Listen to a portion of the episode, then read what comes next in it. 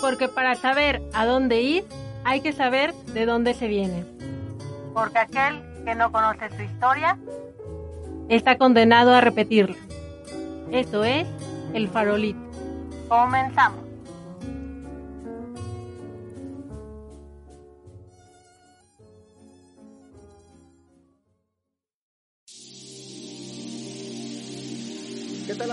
Bienvenidos. Este es su farolito, su programa histórico donde la historia no solo la escriben los vencedores, sino también los vencidos.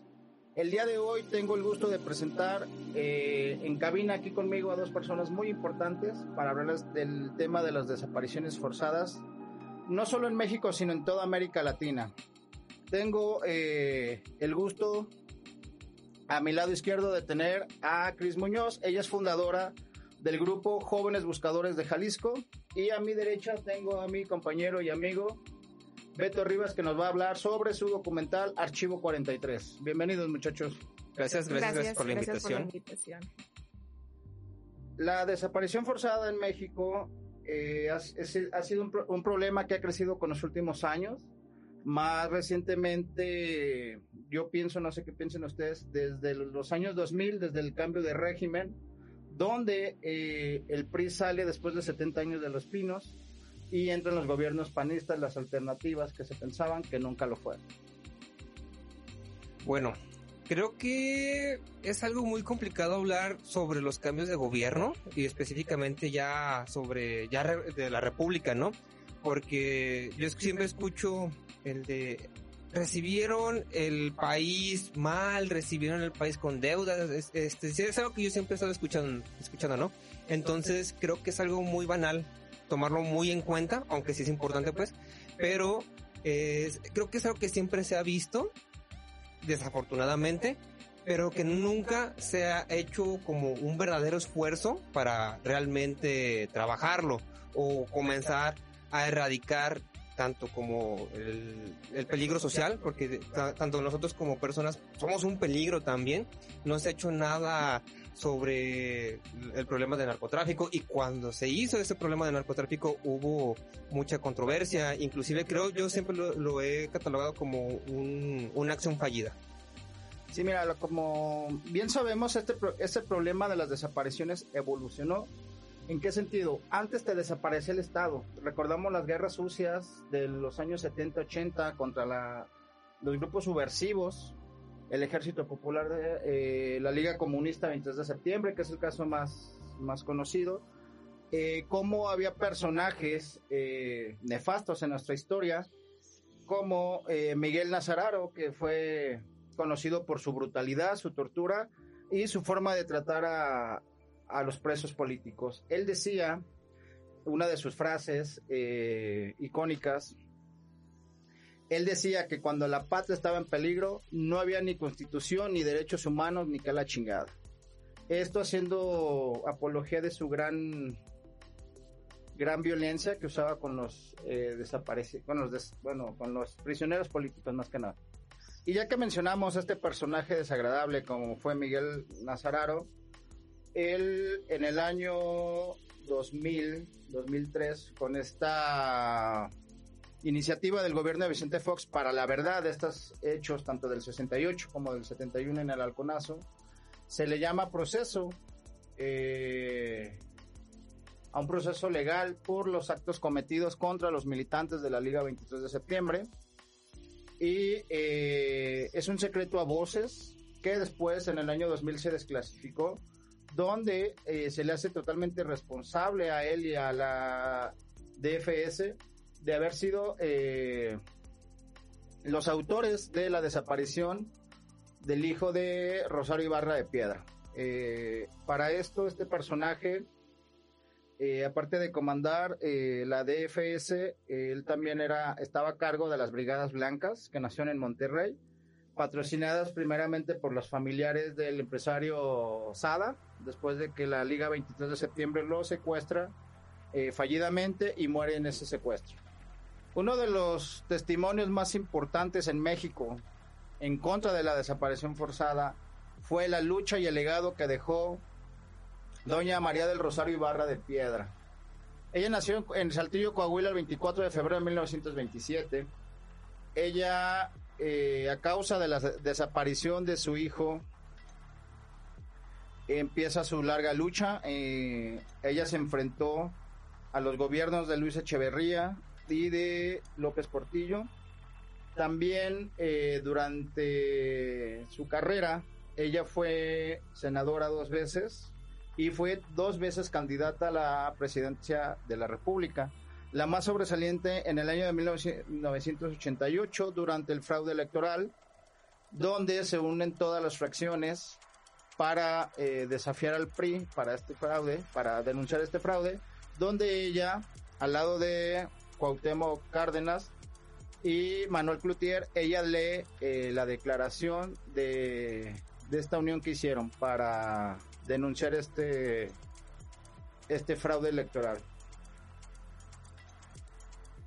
Una de las cosas que hizo Ibarra Piedra fue la fundación del comité Eureka. Para esto eh, quisiera que nuestra invitada Cris nos platique un poco de ello. Ok, este, bueno, lo que yo sé de Eureka es que a raíz pues de la desaparición del hijo de, Ibarra de Piedra, ella lo funda en realidad. Y más que nada, eh, bueno, en cuestión de los desaparecidos, yo creo que esto es lo que la lleva a ella a, o sea, el amor hacia su hijo es lo que la lleva a hacer todo lo que hizo y más que nada todo lo que logró, porque en realidad ella fue defensora, es activista, bueno, fue una activista y defensora de los derechos humanos y como, como tal, todo el legado que ella dejó a raíz de, pues, de esta, de este camino es muy grande y marcado para las mujeres y para beneficio, pues, de, de todos los desaparecidos. Eh, Cris, bueno, antes que nada, eh, agradecerte también la participación ¿no? a, este podcast. Antes que nada, quiero decirte que respeto mucho tu trabajo, lo admiro muchísimo, creo que es algo muy, muy importante de hacer y de, realizar, no cualquiera lo haría. Y quiero quiero hacer este una pregunta más que nada referente a todo esto, o sea, porque lo, lo platicamos afuera de micrófonos, o sea, hay muchos factores que te impiden hacer este tipo de labor, ¿no? Sí. Eh, ¿Me podrías platicar un poco sobre estos factores que te impiden realizar ese tipo de labores? El, el primero más que nada es que tú como voluntario y, querer apoyar o ayudar, como tal no puedes. Porque no debe, o sea, está como bien jodido porque necesitas tener un familiar desaparecido directamente para tú poder participar como tal de lleno. O sea, ser voluntarios es una cosa y el el tú luchar por estos derechos, o sea, estás luchando por un derecho en el que te exigen tener un familiar desaparecido. O sea, tienes que tener un, requisito. Sí, o sea, es como un requisito y pues está como medio jodido, ¿no? Te están, ¿cómo se dice? Eh, prohibiendo el, el, apoyo, ¿no? Ahora sí. Bien, compañeros, vamos a una pequeña pausa, ya regresamos. Esto es El Farolito.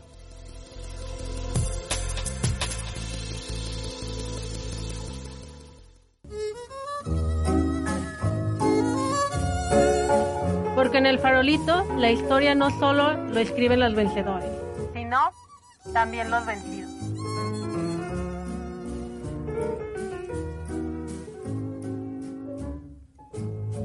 Escúchanos por vertientes medios.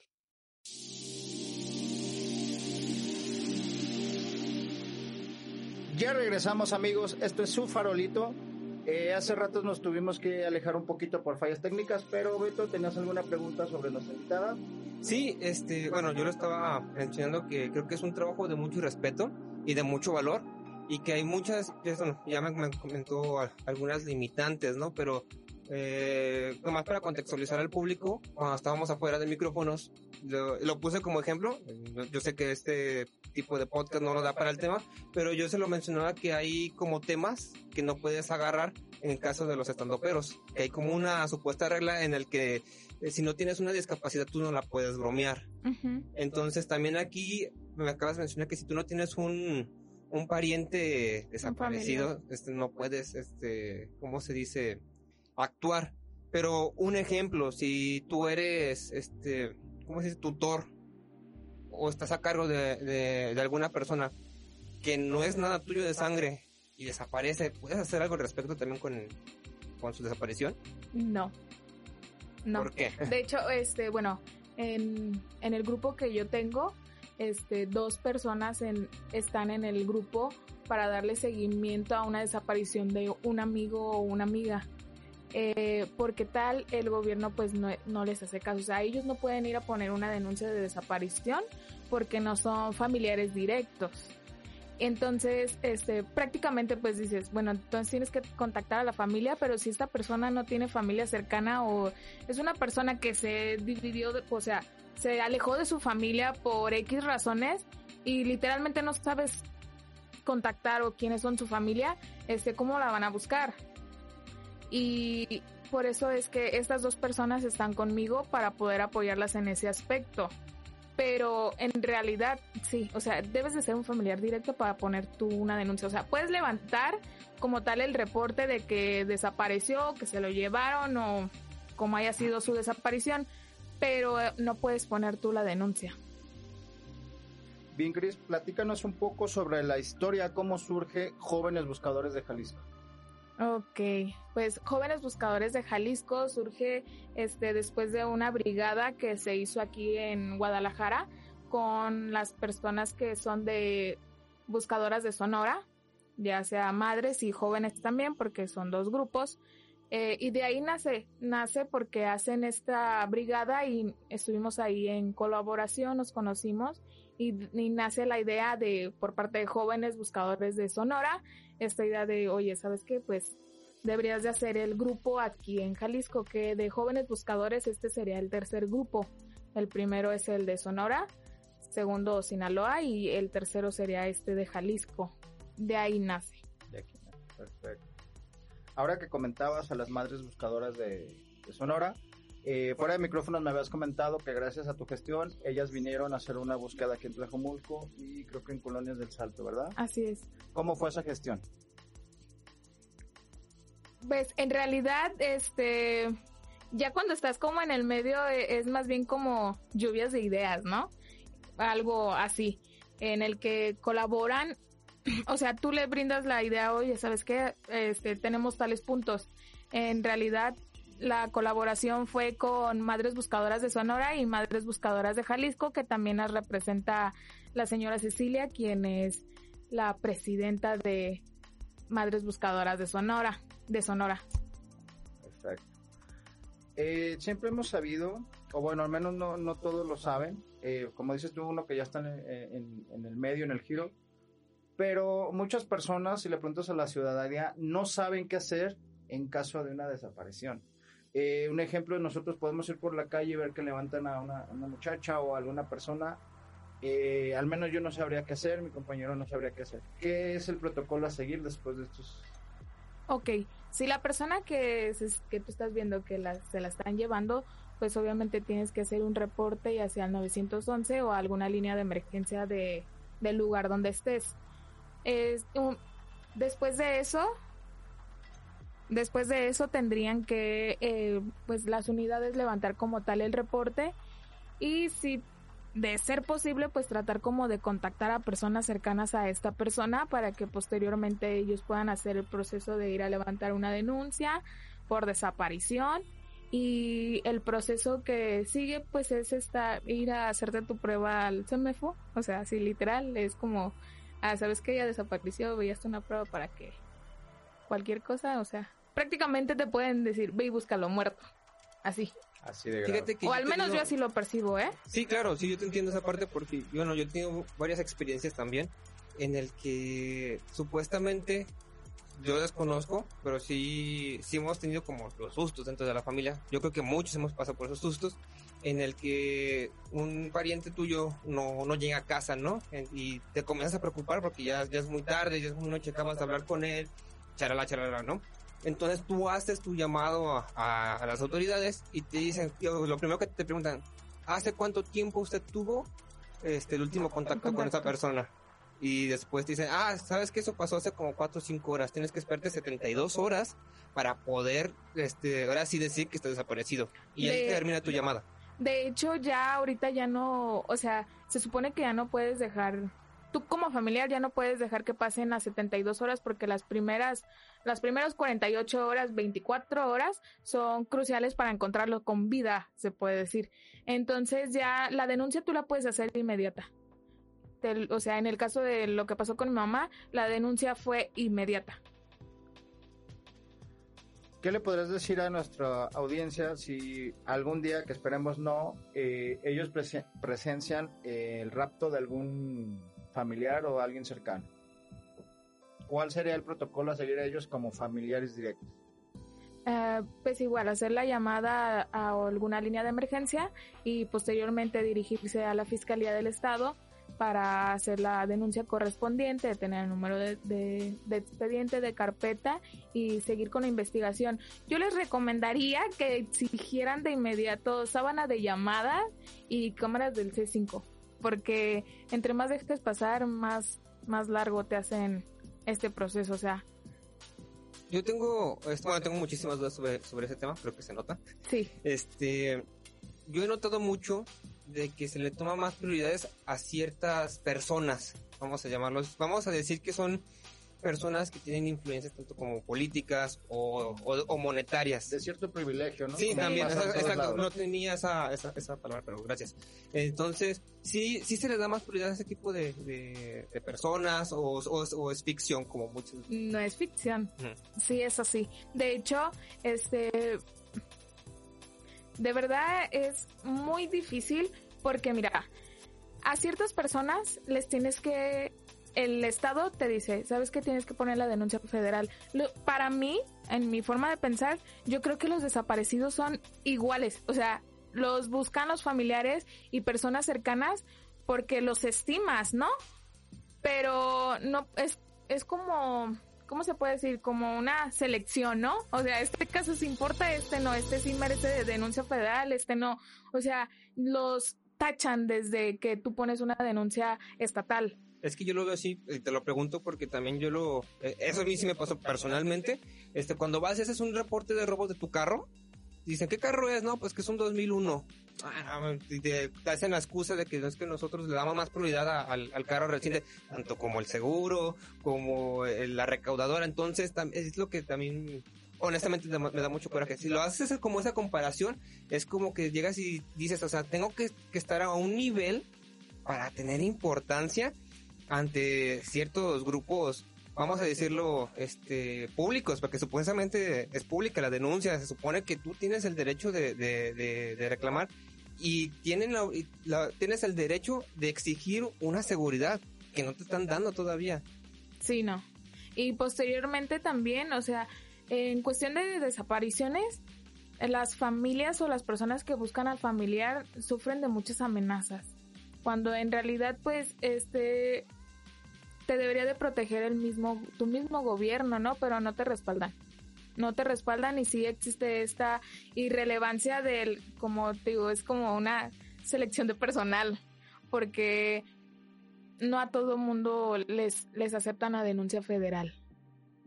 Sí, tiene que ser eh, algún caso como con mucha presión mediática, como pasó este caso, no, caso lamentable de esta joven de Monterrey, De Devani, Devani. O el caso Ayotzinapa, que la presión social fue quien impulsó o hizo que las autoridades federales eh, Se movieran. ¿no? Porque esto siempre ha existido, esta negligencia, negligencia del, del Estado. Como les comentaba, este problema evolucionó del mismo Estado, porque antes, como les comentaba, las desapariciones eran institucionales, tanto que la DFS era parte de, de la Secretaría de Seguridad y era financiada con recursos públicos, con todo. Y ahora, como dicen ustedes, eh, solo está enfocada la justicia para un, grupo de personas, ¿no? La clase privilegiada. Bueno, eh, yo antes que nada, como lo acabas de mencionar sobre los, los 43 desaparecidos, este, bueno, tú lo sabes, te tocó ver ese, ese reportaje que, que yo hice, este, me gustaría más o menos explicarte un poco sobre la historia de ese, de tu documental. Sí, vamos a un pequeño corte y regresamos para que nuestro compañero Beto nos platique sobre Archivo 43.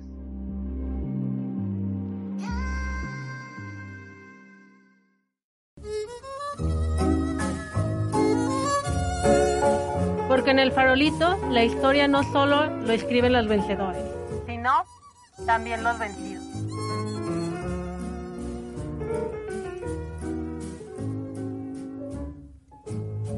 Escúchanos por vertientes medios. Cuando a uno le destruyen el pequeño proyecto familiar, cuando entran en la casa, rompen, queman y se llevan lo mejor y lo más importante que uno tiene, que son los hijos. Se te abre un agujero adentro del cuerpo que no se cierra. Y ahí nomás, en ese momento de la desesperación y la locura, tenés que pensar si querés vivir o morir. Y si querés vivir, ¿para qué querés vivir? Y las madres nos propusimos vivir en el mismo momento.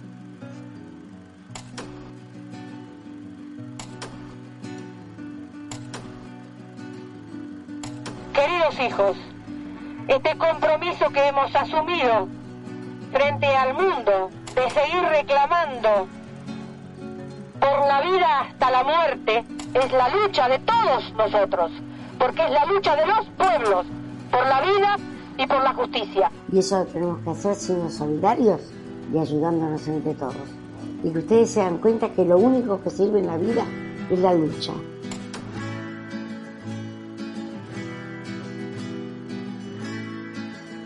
Un país donde cada uno tenía la valorización de su vida. No importa quiénes eran, qué hacían, qué ideologías defendíamos. Nosotros defendemos sus vidas. Revolucionarios que querían un mundo mejor, revolucionarios que se entregaban por el otro, revolucionarios que dieron su vida por amor al otro. Y haber parido esos hijos del orgullo blanco. Miren, no fue al pelo lo que hicieron. Sus vidas son útiles hoy para todos nosotros porque son ejemplo. Y eso nos llena la vida.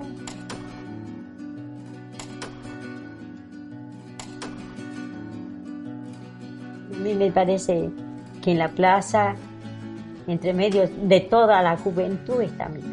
Y están todos los 30.000 desaparecidos.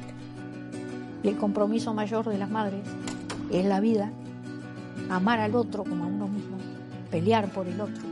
Y hermosa es la vida que nos puede todavía brindar seguir en este camino. Quizás algo, y esta es la esperanza ahora, pueda realizarse algo de lo que soñaron. Gracias.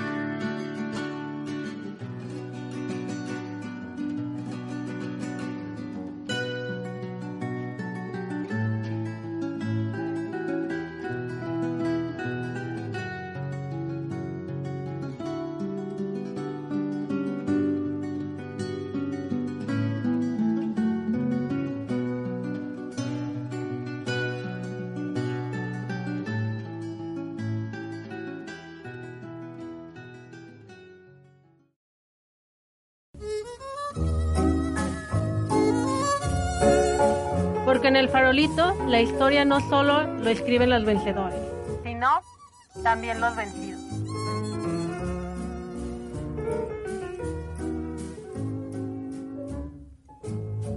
Escúchanos por vertientes medios.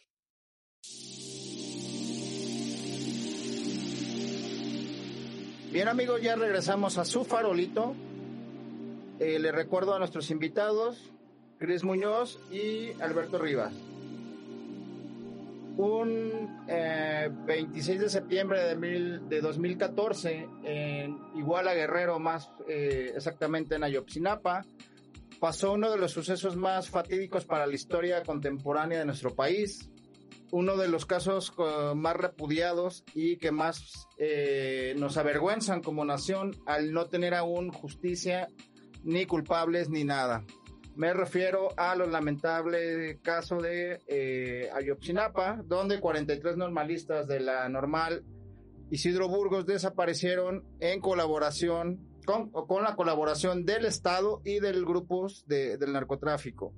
Ustedes recordarán, hubo una gran movilización en todo México para exigir justicia y de repudio a estos actos en el gobierno de Enrique Peña Nieto. Y para platicarnos un poco de toda esta efervescencia que tuvieron estos sucesos, quiero que mi amigo y compañero Alberto Rivas nos platique de un trabajo que él hizo titulado Archivo 43. Gracias, Carlos. Bueno, este, hace un momento te, yo te comentaba que quisiera antes de hablar sobre el reportaje, más bien comentarte toda la, la, historia, ¿no? De por qué se hizo ese, ese, ese proyecto. Y más que nada eh, inicia como si fuera un proyecto de escuela. En la clase de cine, específicamente para hacer documentales. Mm, eh, comenzamos a, a delegar este problemas porque supone que los documentales comienzan con eso, ¿no? Agarras un problema, lo investigas y o una de dos, o das una solución referente a, los, a la problemática que estás viendo, que estás viviendo, o lo dejas como una pregunta abierta hacia el público para que ellos también puedan participar. Entonces estaba muy reciente ese tema de, de los estudiantes y pues agarramos un título cliché que fue los 43 y le pusimos archivo 43 que creo que ahorita ya nada más hay, hay dos, 42 desaparecidos, tengo entendido que, que encontraron uno pero sigue siendo un archivo, ¿no? O sea, ¿qué pasó con el cuerpo? ¿Qué pasó con las personas? ¿En qué momento hay esa problemática? Y, sí, mira, es que este caso fue muy censurado. Eh, si recuerdas, había videos que alcanzaron a mandar los mismos normalistas desde, desde el ejército, los está atacando, los está balaseando, y que poco a poco fueron desapareciendo de las redes de todos estos videos. Eh, tu trabajo viene más, más que nada también a apoyar y a ayudar a combatir esta desinformación, esta censura que el mismo gobierno impuso sobre este tema. Sí, y fíjate que fue algo muy, muy, muy raro al principio, este, daba mucho coraje, ¿no? Porque yo era estudiante, era, estudiaba ciencias de la comunicación en aquel momento, creo que estaba en tercero o en cuarto semestre, no recuerdo muy bien, y, y sí te llega un impacto, ¿no? Tanto como, como estudiante y actualmente también ya como profesionista que te que pones a pensar el de qué hubiera sido, lo que hubiera pasado si hubiera sido yo uno de esos 43, ¿no? Te pones a, o sea, te empatizas mucho con el tema y más cuando haces un, un reportaje de, de, de, esta magnitud, ¿no? Entonces yo me enfoqué más porque yo no tenía el acceso para ni los recursos como para ir a Ayotzinapa o a Guerrero a hacer investigación Así que me dediqué más a hacer eh, un, un sondeo de qué es lo que sentían los estudiantes, de cómo la, la, misma sociedad que vivía, más bien que veía las marchas, o sea, que no era partícipe de las marchas, qué es lo que opinaba, ¿no? Y muchos de ellos decían que está mal hacer las marchas porque es algo que no debería de pasar. Más de, no hacerlas es este el que no deberían de pasar, de que no deberíamos tanto de ponernos en los zapatos de los demás, ni estar eh, pasando eso con, con, nuestros familiares, amigos o personas. Este, yo en ese momento desconocía lo que había mencionado Chris, de que no podías este, participar activamente si no tienes una, una persona desaparecida. Y fue un movimiento muy grande que hace este, la Universidad de Guadalajara y otras instituciones este, universitarias dentro de, del estado de Jalisco, ¿no? Sí, mira, como mencionaba Cris, esta eh, restricción que te hace el Estado, en el caso de Yopsinapo hubo algo eh, y muy importante. Y diferente también. Ajá, y diferente y que nos marcó un parteaguas, que fue la organización popular. Tanto organizaciones sociales como colectivos, como universidades, como el pueblo en general, apoyó, eh, me tocó apoyar a la caravana de padres de los 43 cuando vinieron aquí a Tonalá, cuando vinieron a El Salvador Allende gracias a los amigos de Ayotzinapa Somos Todos Jalisco, eh, Armando, a Pilar, les mandamos un saludo. Pude viajar al DF eh, a varias conferencias, a varios encuentros que dieron los padres. Tuve el placer, y no quise decirlo placer, pero eh, no la sí, en esas circunstancias no, sabes cómo combinar, ¿no?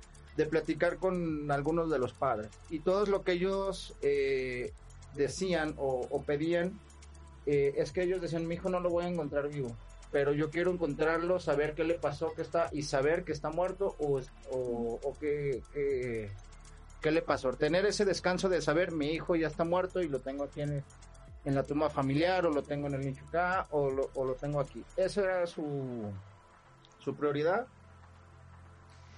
Es, eh, más que tomar esa prioridad sobre, sobre los familiares, porque creo que primero se, se tiene que priorizar a, a, los papás, en este caso, pero te vuelvo a repetir, nosotros no teníamos como esa facilidad tanto como económica y, y profesional y profesional para realizar un, un trabajo de esta magnitud, así que nos dedicamos más que nada a hacer ese sondeo que te, que te acabo de mencionar y nos dimos cuenta de algo muy chistoso que acabas de mencionar. Ahorita es muy chistoso porque gracias a las redes sociales fue como se pudo implementar este, este, este proyecto, el de Archivo 43.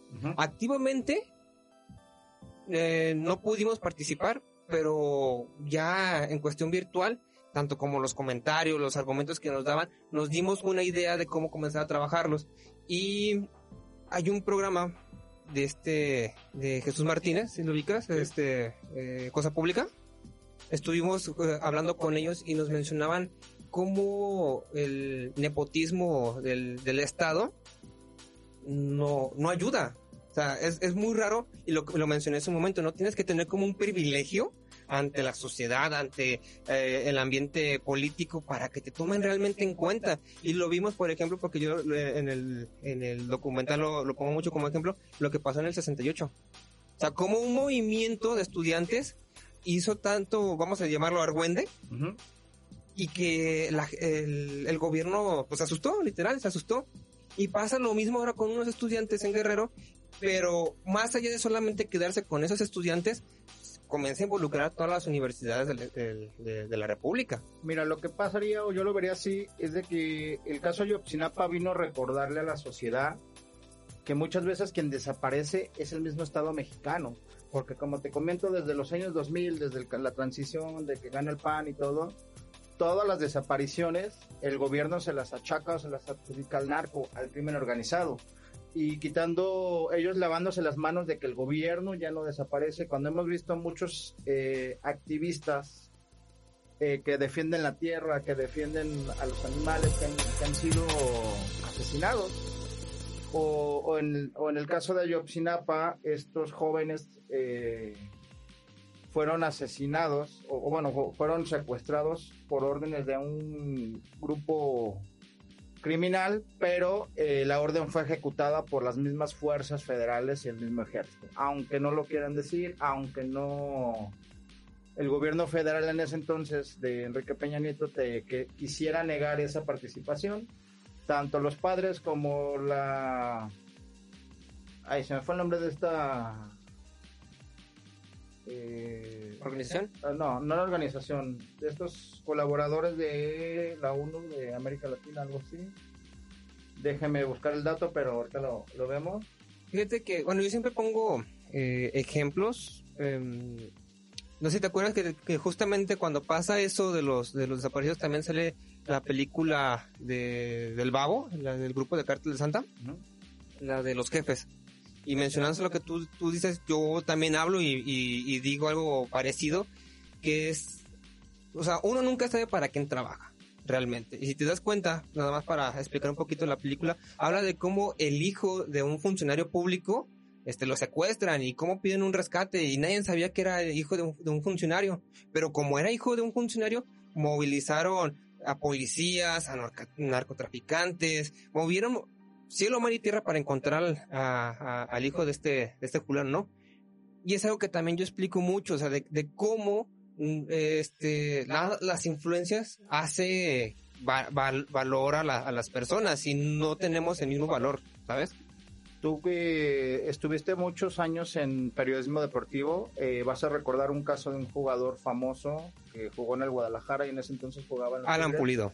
Fue secuestrado y a los dos días fue localizado, fue... No, ese también fue un teatro, ¿no? Si te- bueno, vamos a ponerlo así porque este, no es la hora nacional. Eso fue un teatro, ¿no? Como dirían por ahí. Y, y vieras que tan, también me dio un tanto coraje. Este, yo venía también, salí de la universidad. Bueno, no salí de la universidad completamente, tuve que hacer una pausa. Pero este, estaba fresco también lo de Ayotzinapa, estaba fresco lo que yo estaba haciendo con mi trabajo, ¿no? Y pasa esto y llegas y dices, bueno, pues qué culero, ¿no? Yo entiendo que esta persona que es, pues que es figura pública, que puede ser ídolo para, para, tanto como para niños y adultos, ¿no? Por su forma de jugar, este, lo hayan secuestrado y se sienta como esa nostalgia, ¿no? Pero ¿cómo le podemos dar tanto valor y tanta importancia a, a una persona que vuelvo a repetirlo, que es una figura pública, que a lo mejor genera mucho dinero en aquel momento para el, para el Club Tigres, porque creo que jugaba para ese club. Y pasan dos días, lo encuentran y te sacan el teatro de que el güey se defendió. El güey tuvo, tuvo la fuerza ante 10 personas que...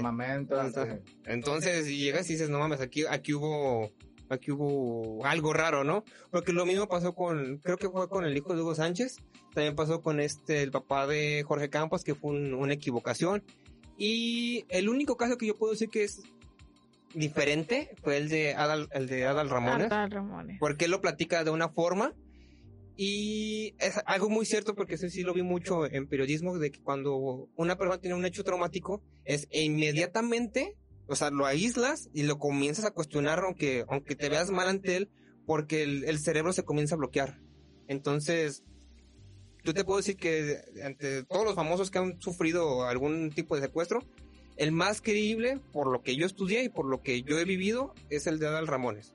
Fíjate que, como lo acabas de mencionar, eh, partimos desde el privilegio, ¿no? Eh, Pulido jugaba en los Tigres, los Tigres son eh, propiedad de Grupo Cemex, que genera millones en México y en el caso del equipo de Tigres generaba, en ese momento, generaba mucho dinero en venta de boletos, en venta de cerveza, en venta de... y aparte de este, el famosísimo, ¿cómo se dice? Su famosísima este, plantilla creció también, ¿no? Entonces pasó de ser un equipo chico, como muchos le llamaron, a un equipo mediano, porque era, comenzó a ser un equipo mediano, después a un equipo grande. Entonces tiene muchísimo valor y muchísimo peso el nombre de, Alan Pulido en aquel momento. Sí, mira, eh, es, eso, ¿no? Como decía Chris, eh, hay justicia para un sector y hay justicia para no. Otro caso famosísimo, no sé si recuerdan, fue el del Tata Diego, el jefe Diego, de que lo secuestran. y ah, curiosamente, eh, toda esa banda fue aprendida, fue todo y quedó erradicada curiosamente, cuando hay millones de casos, no solo de secuestros, sino de feminicidios, donde las bandas no son tocadas, no son nada, porque muchas veces, lamentablemente, eh, nuestras autoridades están coludidas con estos grupos.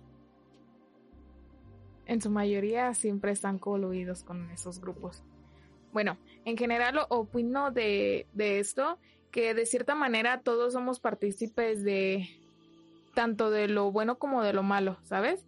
Este, bueno, eso es lo que yo creo, que en realidad todos tenemos un poco de esa participación desde que para unos es indiferente como para los otros que quieren ayudar y no te permiten ayudar. Creo que, o sea, esta es una problemática en general civil, ah, o sea, grande, grande, grande. Nunca va a cambiar esto en realidad porque la gente va a seguir siguiendo como procesos o o creencias o el simple hecho de que mientras no te pase no lo sientes. Yo quiero ah, complementar lo que tú estás mencionando porque lo, lo hablé en un, en un podcast con un, con un amigo en el que él decía que realmente hay que, o sea, no, no hay que tener muchas esperanzas en ese tipo de, de casos porque lo acabas de mencionar es algo que siempre va a pasar. ¿Por qué? Porque hay personas que a lo mejor se dedican a robar para nosotros está mal, pero para él está bien porque con ese robo lo mejor alimenta una familia. O sea, no sabemos, no entendemos la otra parte del por qué lo hace, que no debería de pasar, pero pasa, ¿no? Porque a lo mejor sus circunstancias son, son muy escasas para poder sobresalir y su forma más fácil es, es el, estar robando. Lo mismo pasa con, con los secuestros. Eh, no sé si se acuerdan de la, de la película de esta, ay, ¿cómo se llama? Cuando sale el cochiloco, se me olvidó. El infierno. El infierno, sí. ¿Cómo cuando llega, cuando regresa el Benny de, Estados Unidos, o sea, ve cómo está la situación y se pone a trabajar creo que con su tío en una llantera y, no le da, pero... Su, padrino. Eso, su padrino.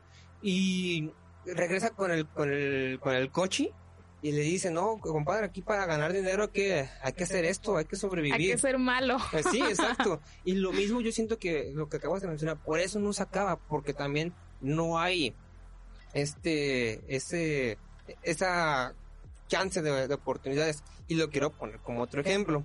Cuando yo estaba realizando este, el, el documental, y lo hablaba con este, con Luis Martínez, creo que se llama, sí, era Luis Martínez. ¿me recuerdan? Sí, Luis Martínez, este, de, de Cosa Pública, él mencionaba de que allá en Ayotzinapa y en Guerrero, en la carretera, allá están los famosísimos halcones. Sí. Y dice que, o sea, a un niño que va en una motito, tú lo rebasas, este, ya, sabes que te van a, a detener. Te van a detener dos, tres kilómetros más hacia adelante, te ba- bajan de tu, de tu camioneta, de tu carro, te preguntan qué estás haciendo aquí y no, y si, y si no les agrada tu, tu respuesta, pues te matan, ¿no? Pero ¿por qué está un niño haciendo, haciendo ese tipo de trabajos? Y es lo mismo de lo que te estaba, lo que estaba comentando. Las oportunidades son tan bajas que el hecho de ir a estudiar para el, para el niño es una pérdida de tiempo. Y lo, y lo obligas a, a hacer ese tipo de trabajos que creo que les pagan a lo que me comentaron alrededor de 12 mil pesos. Wow, es que en realidad, mira, como en esa cuestión de los niños, más que nada tiene que ver en, en los papás o quién los está criando, ¿no? Porque en realidad, o sea, como un niño de 10, o sea, y te, te voy a hablar de una edad que en- a mí, en lo general, se me hace que, yo- o sea, que son unos niños en realidad, Sí, de claro, 10 ajá. a 14 años, este, y los obligan a hacer este tipo de cosas. ¿Dónde, dónde están los papás y qué opinan los papás, no? O sea, porque probablemente, mira, yo creo que todos somos partícipes Sí, hasta cierto punto, porque más de, de alguien conocemos, no sé, el amigo que, que vende tachas, ¿no? Sí, el amigo, exacto, también, nuestro dealer. Y en general, ya con esto estás participando con el crimen, O ¿sabes? peor aún, tienes un familiar que se dedica a eso y tienes la oportunidad de, de ¿cómo se dice?, de hacer la, la denuncia o de llevarlo ante la, la- la justicia y no haces nada. Sí, también. hacer una denuncia y dices, no, o sea, es mi tío, mi padrino, mi amigo, mi Lo quiero compota, mucho, ¿no? ¿no? Sí. Sí, y no, no lo haces, entonces desde ahí ya estás participando. O hasta que no lo, no sea alguien cercano, pero el vecino, ¿no? Ves que el vecino es acá medio raro, tiene unas ondas medio raras, pero no lo denuncias porque dices, bueno, o sea, no es mi, no es mi No te bronca. en problemas. Pero ahí ya estás participando en realidad en toda esa problemática y el crimen organizado, porque desde lo bajo llega a lo alto. Porque hay otra forma que muchas, y aquí en Jalisco, bueno, en la ciudad lo vemos mucho, es esa apología que crece día con día del, del delito, del narco, de las canciones de yo quiero ser chingón y yo traigo mi cuerno y el pito me arrastra y gano un chingo de feria y traigo muchas mujeres y, y todo este tipo de música, telenovelas, reportajes que idolatran a, a estos, a estos criminales que muchas veces eh, pues están detrás de estas desapariciones forzadas, de todos estos, estos delitos. Mencionaban eh, cómo un niño a sus 10 años es halcón.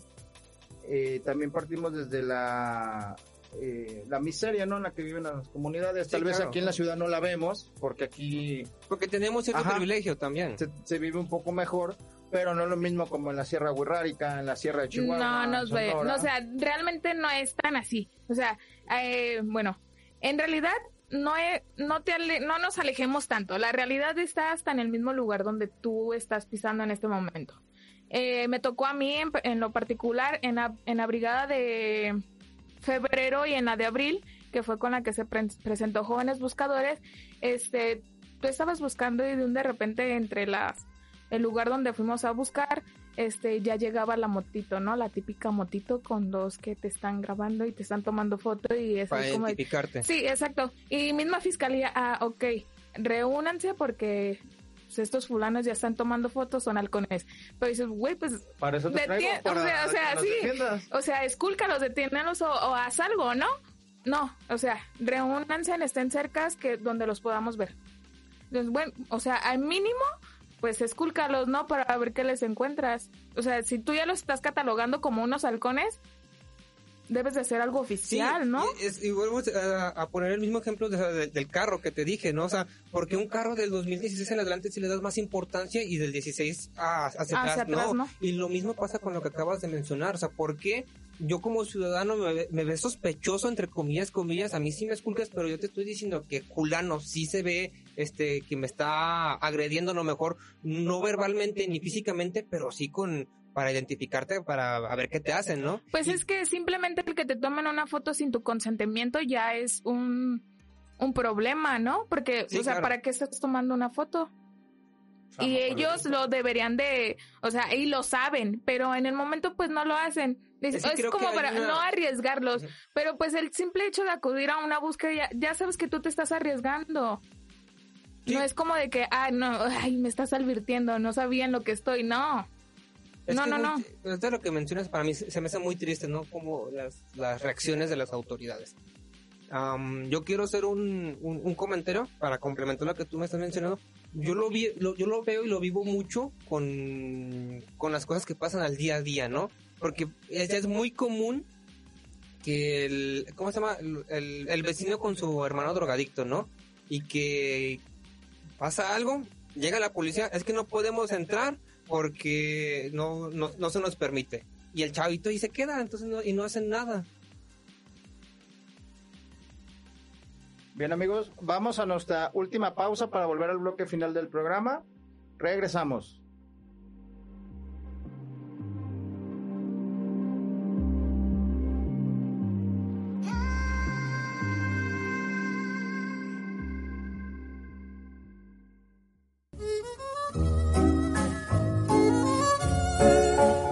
En el farolito la historia no solo lo escriben los vencedores. sino también los vencidos.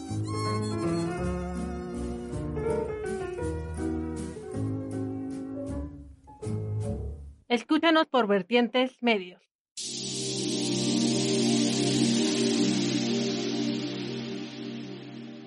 Ya regresamos amigos, esto es su farolito, el último, último, último, último bloque del programa del día de hoy.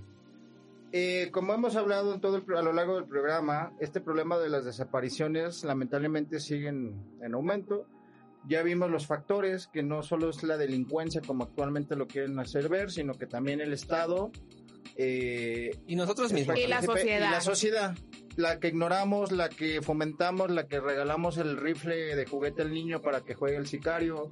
Cuando vemos la novela de narcos o cuando escuchamos esos corridos de que mi, eh, traigo el cuerno y enchalecado y los carros y me arrastra y todo Y eso. desde niño soy aventado. Ajá, desde niño soy aventado y tengo un chingo de... Todas esas cuestiones.